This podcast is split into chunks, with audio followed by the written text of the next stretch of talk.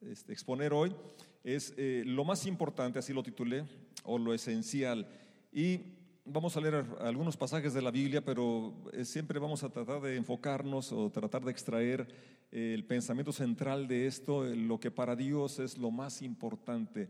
Y creo que cuando tenemos esto en nuestro corazón podemos reenfocar nuestras, nuestras vidas, nuestras decisiones y la forma de hacer iglesia. La verdad, Dios nos, nos dé su gracia, la sensibilidad para poder seguir su ejemplo, ya que eh, Jesucristo como el fundador de la iglesia, el Señor y dueño de la iglesia, eh, es el modelo perfecto también, ¿verdad? En, cuanto a cómo, cómo, cómo, es la iglesia, porque además eh, Pablo dice que el fin de Dios, el propósito de Dios es que nosotros, que cada creyente seamos conformados a la imagen de Jesucristo. Cuando nos convertimos entramos en un proceso donde el Señor quiere que nuestro carácter, nuestra forma de vida sea igual a la de Jesucristo. Él es el modelo perfecto. Entonces, lo que Jesucristo enseñó en los evangelios y además lo que hizo, como Él se condujo, como Él se comportó, es, la, es el modelo, es la, es la esencia del cristianismo. Jesús es la esencia del cristianismo. Él es el Señor de la iglesia. Y la iglesia tenemos el privilegio de continuar la misión que Él inició. Pero para que eso se logre tenemos que tener el corazón y la esencia de su fundador. ¿Es cierto? Bien, vamos a leer el, Evangelio de, Mateo capítulo 9 versos 13 en delante, eh, del 13 al, al 18 al 17, por favor. Y dice así en la NTV, luego añadió, ahora vayan y aprendan el significado de la siguiente escritura. Quiero que tengan compasión, no que ofrezcan sacrificios pues no he venido a llamar a los que se creen justos, sino a los que saben que son pecadores. Un día los discípulos de Juan el Bautista se acercaron a Jesús y le preguntaron, ¿por qué tus discípulos no ayunan como lo hacemos nosotros y los fariseos? Jesús respondió, ¿acaso los invitados a una boda están de luto mientras festejan con el novio? Por supuesto que no. Pero un día el novio será llevado y entonces sí ayunarán. Además, ¿A quién se le ocurriría remendar una prenda vieja con tela nueva? Pues el remiendo nuevo encogería y se desprendería de la tela vieja, lo cual dejaría una rotura aún mayor que la anterior. Y nadie pone vino nuevo en cueros viejos, pues los cueros viejos se reventarían por la presión y el vino se derramaría y los cueros quedarían arruinados. El vino nuevo se guarda en cueros nuevos para preservar a ambos. Oremos, Padre, gracias por tu palabra, gracias porque podemos leerla y ahora te rogamos que con tu presencia, tu espíritu nos ilumine nuestro espíritu, nuestra mente, nuestro corazón y que podamos atesorarla y podamos también practicarla. En el nombre de Jesús lo pedimos y decimos, amén, así sea, así sea. En este, este pasaje, este relato de, de Mateo capítulo 9, el contexto es cuando se convierte Mateo, precisamente, que escribe este Evangelio. Él está relatando eh, lo que Dios le guió a, dejarnos, eh, los registros de lo que él consideró más importante y por eso se complementan los cuatro evangelios. Cada uno presenta de, algún, de un ángulo distinto el ministerio y enseñanza de Jesucristo. Y Mateo, precisamente que era un cobrador de impuestos, y cuando Jesucristo lo llama, deja su trabajo y lo sigue. Y además hace una fiesta e invita a todos sus, ex compañeros. Y ahí están en la fiesta los eh, cobradores de impuestos y otras personas que no eran de muy buena fama. Y entonces, eh, ahí en la comida, los fariseos que también estaban ahí, se colaron seguramente. Y, y ellos dicen, ¿por qué el maestro está con esa clase de personas? Y entonces es, la respuesta que, Jesucristo les da porque Él está con esta clase de personas. ¿sí? Los fariseos eran los estudiosos de la Biblia, eran los teólogos de su momento que conocían muy bien las escrituras. Y los eh, cobradores de impuestos o publicanos, pues eran los que trabajaban para Roma, que era el gobierno que oprimía en ese momento a, los, este, judíos. Y entonces eran despreciados porque por un lugar trabajaban para el gobierno opresor, que era injusto, y además ellos eh, hacían mal uso de sus funciones y cobraban de más. eran tranzas, que los tranzas siempre han estado. Entonces, con, justa razón eran despreciados, ¿no? Porque por un lado trabajaban para el gobierno opresor y además hacían mal uso de su puesto y se habían enriquecido ilícitamente. Entonces, pero el Señor, precisamente eh, al, contestarles o al, al ver aquella, aquella inquietud, que por cierto no se le hicieron la pregunta a él, no le dijeron, oye, ¿por qué andas con esa chusma? Sino que le preguntaron a los discípulos, pero el Señor escuchó. ¿verdad? Hay cosas que, que sí deberían preguntarle al pastor directamente. ¿verdad? Y hay cosas que deben de preguntarle directamente a Dios. ¿No es cierto? Porque Él siempre va a tener la respuesta inequívoca y, y ese es un privilegio que tenemos hoy, que tenemos acceso a la Biblia, a su palabra, y tenemos la promesa de su Espíritu Santo que nos va a guiar a toda verdad. Y, cuando usted eh, recibe una revelación directa de Dios, allí ya no hay dudas, y eso es lo más convincente y, el privilegio que tenemos en esta época, en esta nueva etapa de la iglesia, y que tenemos la entrada, el acceso hasta el lugar santísimo, que usted ya no depende de un intermediario, sino que podemos ir directamente al trono de su gracia. Pero como iglesia es, cierto que necesitamos conocer eh, nuestra, nuestra doctrina, nuestro fundamento. Pablo lo dice así, lo que escuchaste de mí ante muchos testigos, esto enseña, esto encarga a hombres idóneos de enseñar a otros. Es decir, si hay una, si hay una línea de, enseñanza, de doctrina, ¿verdad? Y, como en cada familia tiene sus lineamientos, sus reglas, pues también es importante que conozca los de CDO, los de esta casa, por eso le invitamos a crecer. ¿Así es? Muy bien, entonces, eh, lo esencial, lo importante es lo que Dios considera importante. Cuando a Jesucristo le preguntaron cuál era el mandamiento más importante, ¿verdad? Es, es, muy, muy, muy, llama nuestra atención cómo Él lo reduce de una forma tan, tan concisa y tan clara. El principal es amar a Dios con todo nuestro corazón, con todo nuestro entendimiento, pero también con todas nuestras fuerzas. Y luego, como Él siempre da más de lo que pedimos, nos da el pilón, les dio el pilón, porque ellos preguntaron un mandamiento y Él les da el segundo, ¿verdad? Como como algo que manifiesta su generosidad, que nos da más de lo que pedimos o esperamos. dice, y el segundo es semejante, ama a tu próximo, a tu prójimo como a ti mismo. De estos dos mandamientos depende toda, toda la ley y los profetas. Es decir, todo el Antiguo Testamento se puede resumir en esos dos mandamientos. Y Jesucristo aquí, cuando contesta a, a esa pregunta que por qué se junta con esa chusma, ¿Por qué se junta con esa clase de gente pecadora? Él le dice, les dice, vayan y aprendan. a los que conocían la escritura, a las personas que, que se la daban de, intérpretes de la ley incluso, dice, vayan y aprendan el significado de la siguiente escritura. Y le cita textualmente al profeta Oseas en su capítulo 6 y verso 6, que leyéndolo directamente de Oseas 6, versos 6 y 7 precisamente dice, quiero que demuestren amor, no que ofrezcan sacrificios. Más que ofrendas quemadas, quiero que me conozcan. Pero igual que Adán, ustedes rompieron mi pacto y traicionaron mi confianza. Es Oseas capítulo 6, 6 y 7.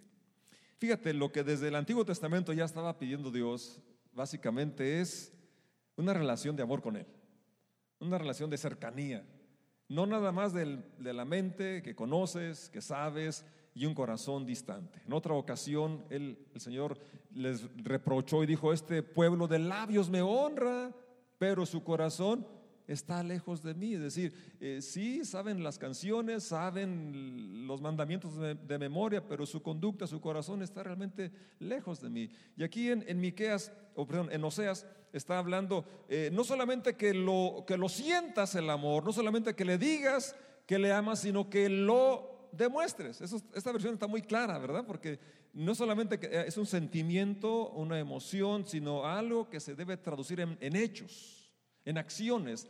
Y precisamente la vida de Jesucristo nos muestra esa compasión a las personas que siendo pecadoras, que siendo rechazadas por su, por su forma de ser, Él estaba cerca de ellas. Porque es precisamente a los que vino. Dijo, el, el sano no tiene necesidad de médico, sino el enfermo. Y yo por eso vine a buscar a los pecadores, vine a buscar a los perdidos.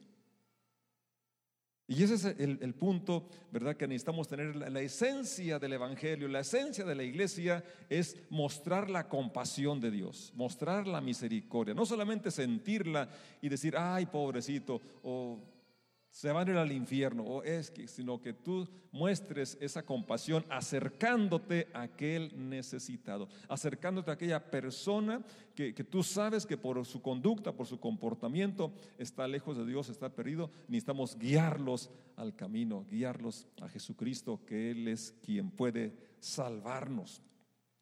Ahora es importante aquí notar el contraste que, que se hace entre los sacrificios, y que no es que estuviesen mal los sacrificios, de hecho fueron instituidos por Dios. Dios le dio a Moisés una forma específica cómo deberían ofrecerse los diferentes sacrificios. Eh, consideramos recientemente el, Cordero de la Pascual, que comentamos hace ocho días y que hicimos también memoria del sacrificio de Jesús al celebrar la, la comunión o la Santa Cena. Pero todos los demás sacrificios no era una invención, sino que habían sido especificados instituidos por Dios.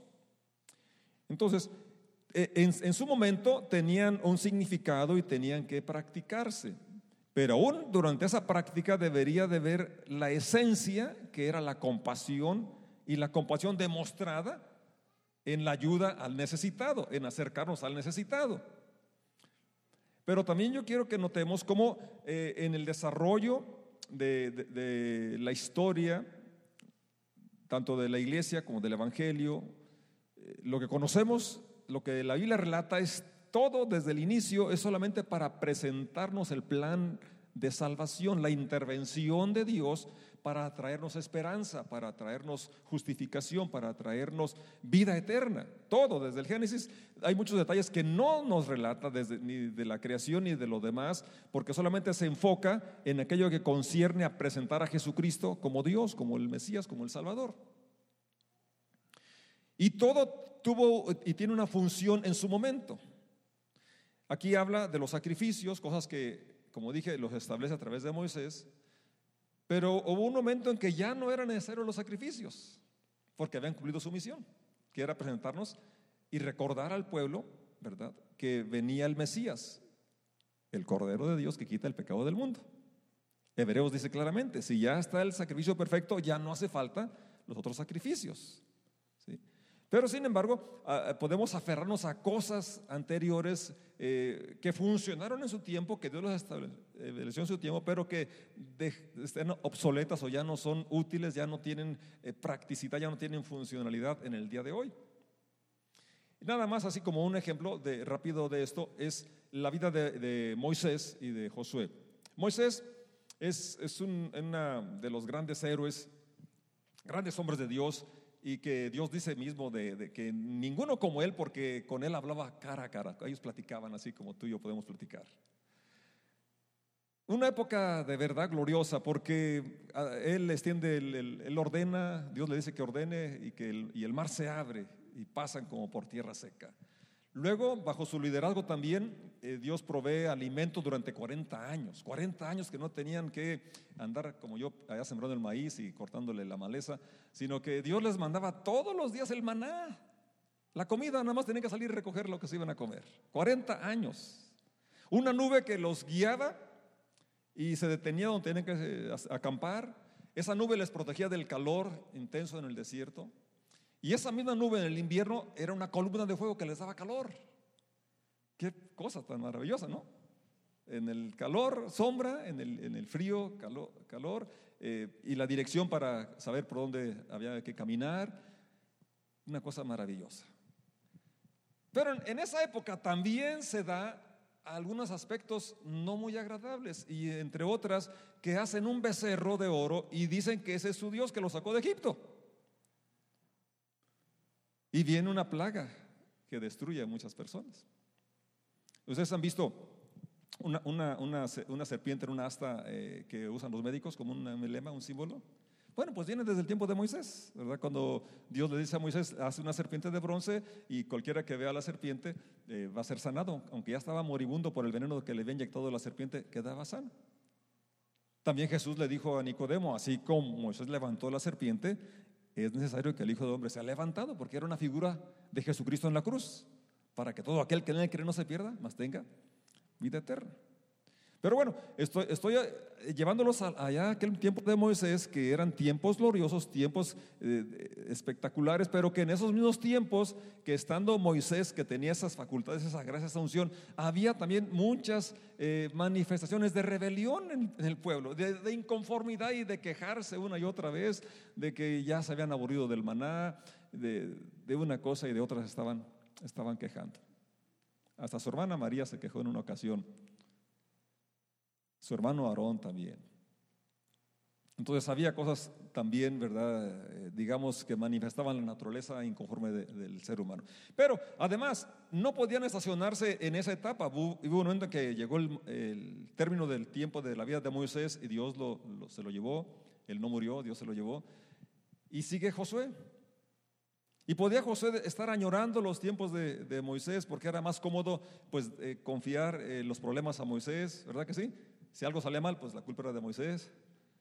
Pero ahora tenía que salir al frente él. Y Dios le dice, ya Moisés murió y ahora te toca a ti llevarlos a la tierra prometida. Entonces no podemos aferrarnos a los programas anteriores cuando ahora tenemos una tierra prometida por conquistar. Funcionaron en su tiempo, claro, pero había algo nuevo, había una tierra fértil, una tierra eh, amplia que tenían que conquistar y poseer. Por favor, me ponen el cronómetro porque si no me voy de largo. Luego pienso que tengo toda la tarde. Y me pasa como una vez le, le, dijeron, el, predicador preguntó, ¿cuánto tiempo tengo? Dice, todo el que quiera. Nosotros aquí nos vamos a la, a la una. Todo usted dejarse todo el que quiera, nosotros nos vamos. Acabándose mi tiempo, ¿no? Espero que no se vayan y que no se duerman. Entonces, en su momento, la etapa de, Moisés fue gloriosa, ¿verdad? Pero había algo más glorioso, la culminación de la promesa, poseer la tierra prometida. Sí, había que enfrentar gigantes, eh, obviamente, pero finalmente eh, a lo que voy es que no podemos estacionarnos en un programa que funcionó cuando nos convertimos, por ejemplo, yo hace, ya ni me acuerdo cuántos años hace, el 72, no más hagan las cuentas, ya, ya, ya voy a entrar al grupo de la PGR, este mes de noviembre próximo ya llego al, 60 y más y ya, ya voy a estar en la PGR. ¿Sabes cuál es la PGR, chava? Pura gente ruca.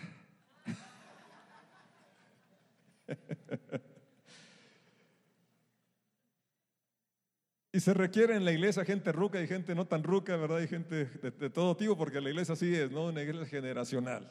¿sí? Pero no podemos, no pueden decir, no, no podemos decir, ¿verdad? Que, que, el sistema mejor es el sistema cuando yo me convertí, que los coros mejores son cuando yo me convertí, que, que la iglesia mejor era en los años 70 o en los años 50. E, eso no es cierto, porque yo pasé, por lo menos del 70 para acá, conozco la historia de la, de la iglesia local, ¿verdad? Y, y muchos lugares donde me ha tocado estar por la gracia de Dios. Ni podemos aferrarnos a los coros que cantaba yo cuando me convertí. Están bonitos y los canto de vez en cuando. Pero, hay otra música nueva. Y además, hablando de música, el Señor dice, cántenme canción nueva. No se queden estancados, hay experiencias nuevas, hay inspiración nueva. Algo, algo que, que nos distingue a los seres humanos es que estamos hechos a la imagen y semejanza de Dios la creatividad. ¿Así es? Luego a veces nos aferramos a sistemas y programas que, funcionaron en su tiempo, ¿verdad? Pero estamos en otra generación, en otra época. Y yo, me pregunto, ¿cómo, ¿cómo haría yo para cultivar? Yo no siembro mucho, siembro 20 hectáreas. Pero ¿cómo le haría yo para, para sembrar esas hectáreas con mi yunta? Que nunca la aprendí. Yo miré allá a mi vecino cómo uncía los bueyes, cómo les amarraba los cuernos con la coyunda y el yugo y el, barzón y el, y el lotate y, y la guijada. Yo, lo miré, no lo usé, pero eh, cortaba, no sé, unos 20 centímetros en el, arado en cada pasada. Mi papá compró un tractor el 60, es el que yo ya yo lo manejaba, con un arado con tres discos que cortaba más o menos unos 80 centímetros, entonces nada que ver. Y aparte, aunque era un tractor viejo, pues era mejor manejar un tractor viejo que ni andar atrás de una yunta. Y estoy hablando de los años 70, ¿verdad? Ya ahorita pues, tenemos tractores con más caballos de fuerza. Mi vecino tiene un, tractor ahí con 300 caballos de fuerza, con 8 llantas. Ingrato nomás hasta tiembla la tierra cuando va el maquinota por ahí. Imagínense que quiera eh, regresar a, los años 40, 50 con la yunta. ¿Verdad que no? O sus sistemas de ventas. Imagínense si no existiera internet, no existiera la publicidad. O la maquinaria que tiene para, para hacer lo, que hacemos. ¿Se imagina? Entonces, ¿por qué, ¿por qué queremos aferrarnos a sistemas de presentar el Evangelio de hace 40 o 30 años? Como tenemos otras herramientas que nos pueden ayudar para hacer más clara, más visible, más comprensible el mensaje que no pierde la esencia para nada, pierde, eh, hay una modificación en cuanto a cómo lo presentamos, pero sin perder la esencia. Yo me acuerdo cuando cantábamos y era necesario una hoja o un himnario, porque pues eh, los coros no, no, los conocíamos, pero tener el himnario pues no era, me, me, privaba porque me limitaba y no podía aplaudir y cantar a la vez. Sacaron el retroproyector y qué ventaja.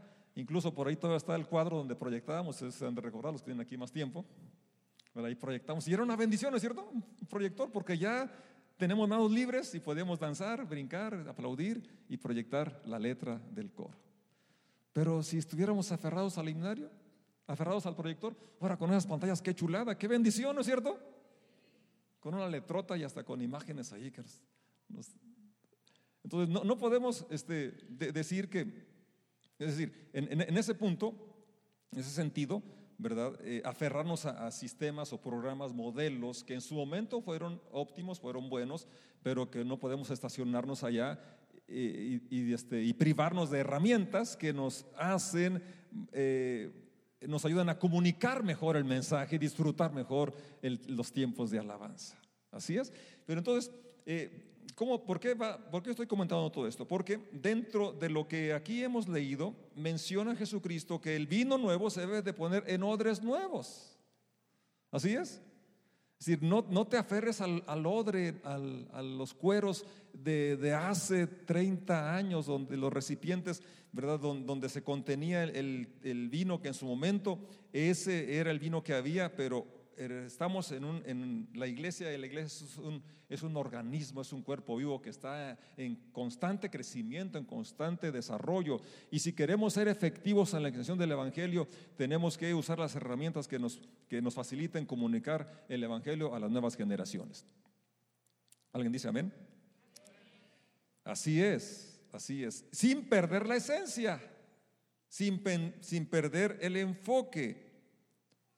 El texto que hemos leído menciona las cosas que dejaron de funcionar, es decir, los sacrificios, dejaron de, ofrecerse aquello porque era una sombra, algo que, anunciaba el sacrificio de Jesucristo que venía que vendría a realizar, pero nos ayuda a ilustrar lo que estoy tratando de decir. Hay formas, modelos que funcionaron en un tiempo que hoy ya no están funcionando porque Dios nos da la creatividad, nos da eh, las herramientas para que las utilicemos, ¿verdad? Porque las herramientas son herramientas, no es que sean buenas o sean malas, es como las utilizas.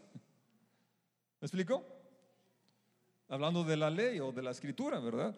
Hace, tiempo alguien este, se subió y no traía su Biblia en, papel, la leyó en digital y, y hicieron cruces y se persinaron y se salieron. Anatema y quién sabe qué más dijeron. Entonces, pues la verdad, este, es una mente muy cerrada, ¿verdad? Porque si queremos irnos al original, pues tendríamos que ver dónde quedaron aquellas piedras que Dios le dio a Moisés. ¿Verdad? Que fue lo primerito, las piedras que, recibió Moisés y que por cierto las, primeras las quebró él cuando se indignó de ver el becerro el ídolo que habían levantado ahí. Después, pues ya salió el papiro, después los pergaminos, era que eran verdaderos rollos, es eran rollos, de ahí viene que era, no seas tan rollero, porque era un libro muy grande y difícil de cargar. Pues después llega el papel y gracias a Gutenberg, que la primero que imprimió fue, una, fue, fue la Biblia, pero, pero, esto realmente es historia reciente, si alguien me da el dato que no lo tengo ahorita, pero realmente es algo, algo muy, muy, muy reciente, ¿no? Lo de la imprenta, lo, el papel. Entonces, no podemos estarnos estacionando a cosas y pensar que entonces era mejor. Mucho mejor ahora que, que en tu celular puedes traer la Biblia hasta con audio, con varias versiones. Y que la lea en el aparato electrónico es lo mismo que la lea en papel. Yo que tengo mi Biblia, sin embargo la estoy leyendo en estas hojas porque la imprimí en una letra más grandota y así no tengo que usar los lentes. ¿Pierde valor? ¿No? Entonces, no podemos eh, pensar que, porque estamos usando medios actuales eh, y esa es la modernización, entonces la iglesia perdió la esencia. Pierde la esencia cuando nos aferramos a, costumbres, a situaciones que impiden que otras personas conozcan el Evangelio. Jesucristo mismo no se adaptó a, las, tradiciones y, lo que habían encuadrado en, en sus momentos. Él, incluso él mismo, siendo sumo sacerdote y siendo sacerdote, él no, no era de la tribu de Leví ni usó las vestiduras que usaban los sacerdotes de sus tiempos. Pero más que nada, ¿verdad? Él rompió esa, esa barrera que habían eh, creado para hacer una separación de los eh, justos, entre comillas, de los santos, entre comillas, que ah, excluían a la gente por la cual vino Jesucristo. Y qué bueno, porque entonces así me encontró a mí. Y Pablo llegó a esa comprensión siendo un fariseo, siendo una persona de las más apegadas a la ley, él dijo, de los cuales yo soy el peor. Si Jesucristo vino a los pecadores, digo, yo soy el primero en la lista. En otras palabras, soy el peor. Para que vean, dice que si pudo salvarme a mí, puede salvar a otros también. Entonces, el pasaje que hemos leído es ese donde Jesucristo dice que Él vino no a los que se creen justos, porque no hay justo ni a un uno. Pero hay quienes se creen justos por la forma que se visten, por la forma que saludan o por la forma eh, que hacen o dejan de hacer. Pero no hay justo ni aún uno. Y los que podemos ser justificados son aquellos, dice el verso 13 de, que leímos del capítulo 9 de Mateo, sino a los que saben que son pecadores. A los que saben que son pecadores. Yo soy un pecador salvado por gracia.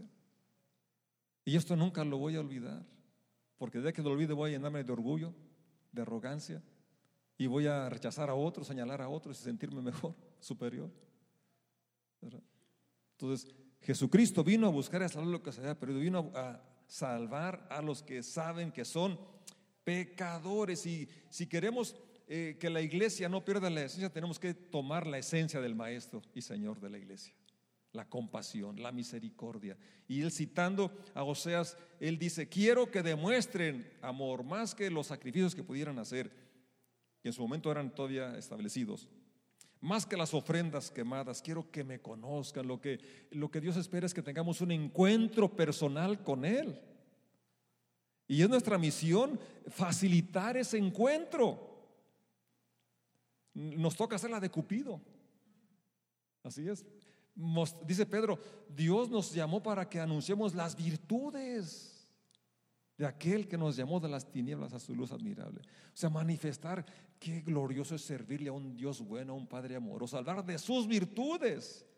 Tratar de inquietar a las personas que, que sepan que hay esperanza, que hay una forma de acercarnos a Dios, que Él está esperándonos, que Él quiere cambiar nuestro corazón. En Miqueas capítulo 6 y verso 6 también dice, ¿qué podemos presentar al Señor? ¿Debemos traerle ofrendas quemadas?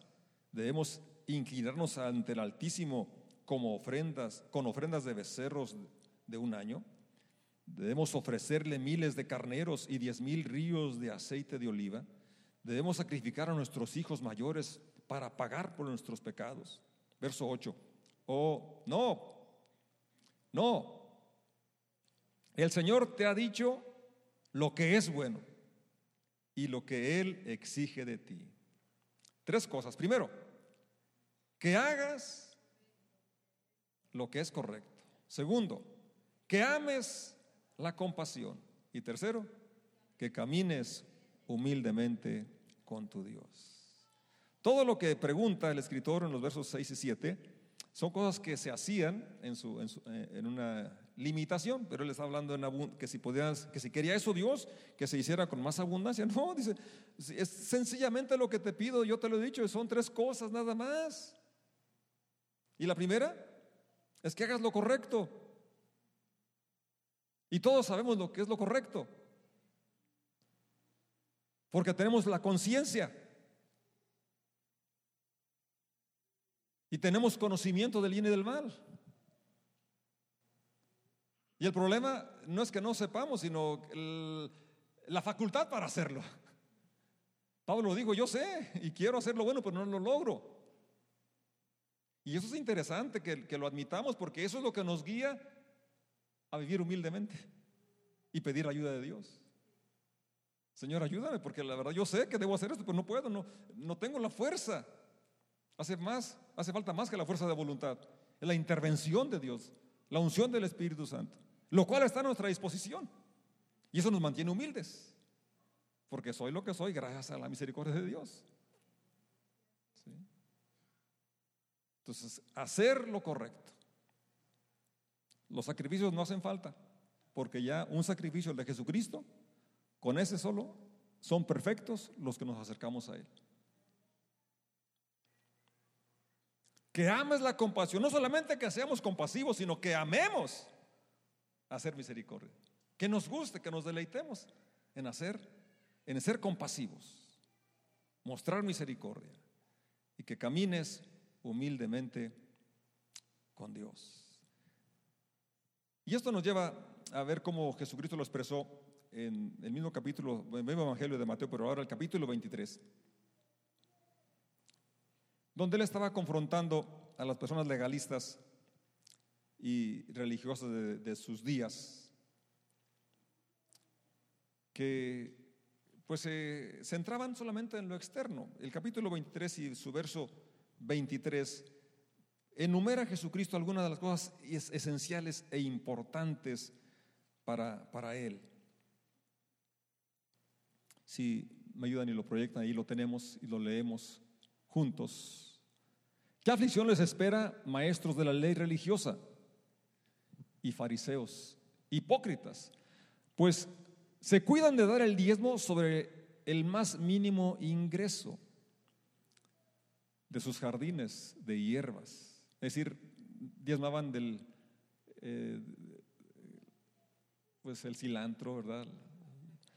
Hasta lo más mínimo, la cebollita cosas así. Muy minuciosos en, en llevar los diezmos. Y es una parte importante. Es una parte muy buena. Pero pasan por alto los aspectos que más importantes de la ley, que son la justicia, la misericordia y la fe. Es cierto, ¿deben qué? ¿Deben qué? ¿Eso era para ellos o también para mí? También para mí, ¿verdad? A ver, dígalo, también para mí. Quiero verlo el próximo domingo con los sobres. Entonces, el Señor es, bien directo, ¿verdad? Bien claro. Y a él, no, le, no le gustan las apariencias, él, no le gusta, él, no le conmueve lo, mucho, ¿verdad? las cosas que, que, a nosotros sí nos, nos, mueven, ¿verdad? Fue muy claro cuando le dijo a, Samuel, eh, tú ves lo externo, yo veo el corazón. Ahora dirás, bueno, entonces si Dios ve el corazón, no importa cómo ande. No, claro que sí, importa cómo andes. Pero lo cierto es que es más fácil cambiar lo externo que cambiar lo interno. ¿No es cierto? Es más fácil.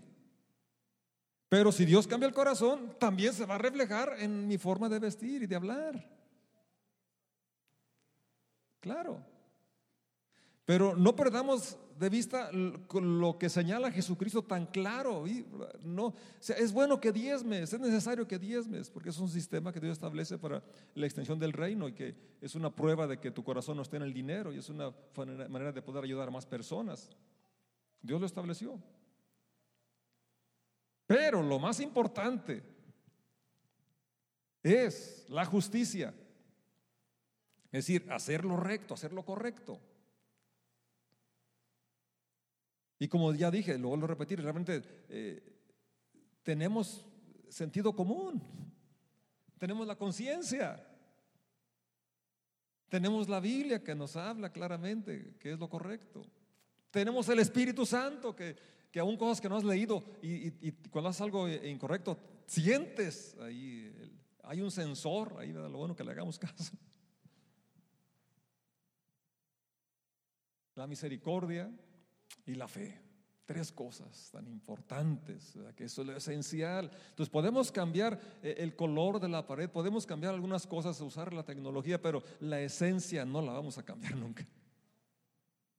La misericordia, la justicia, la fe, porque eso es lo fundamental y Jesucristo lo señaló claramente. El verso 28 del mismo, mismo capítulo 23 de Mateo, bueno, el 25, dice, ¿qué aflicción les espera maestros de la ley religiosa y fariseos, hipócritas?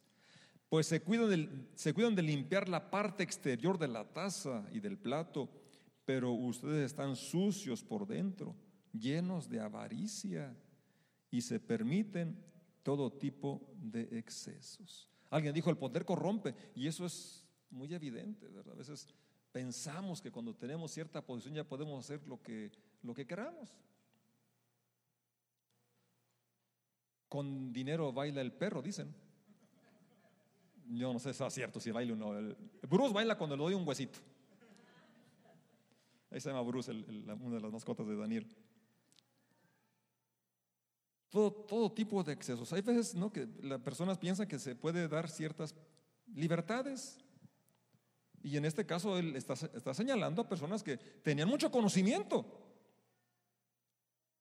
¿verdad? Pero realmente se permitían cosas que no, no eran permitidas para una persona que conoce a Jesús, que conoce a Dios, que, que tiene eh, sus mandamientos en su corazón. La avaricia, los excesos. Puede ver una apariencia, pero entonces había algo en el corazón que no estaba correcto. Y Dios quiere corregir esas cosas. Así es. 26. Fariseo ciego, primero lava el interior de la taza y del plato. Ahora, aquí es una forma figurada. Primero lava el corazón, la conciencia. Y eso solamente lo lava la sangre de Jesucristo. Si confesamos nuestros pecados, Él es fiel y justo para perdonar nuestros pecados y limpiarnos de toda maldad. Gracias a Dios que hoy podemos acercarnos a Él y venir y que nos limpie por dentro y por fuera. ¿Qué leí? 26, ¿verdad?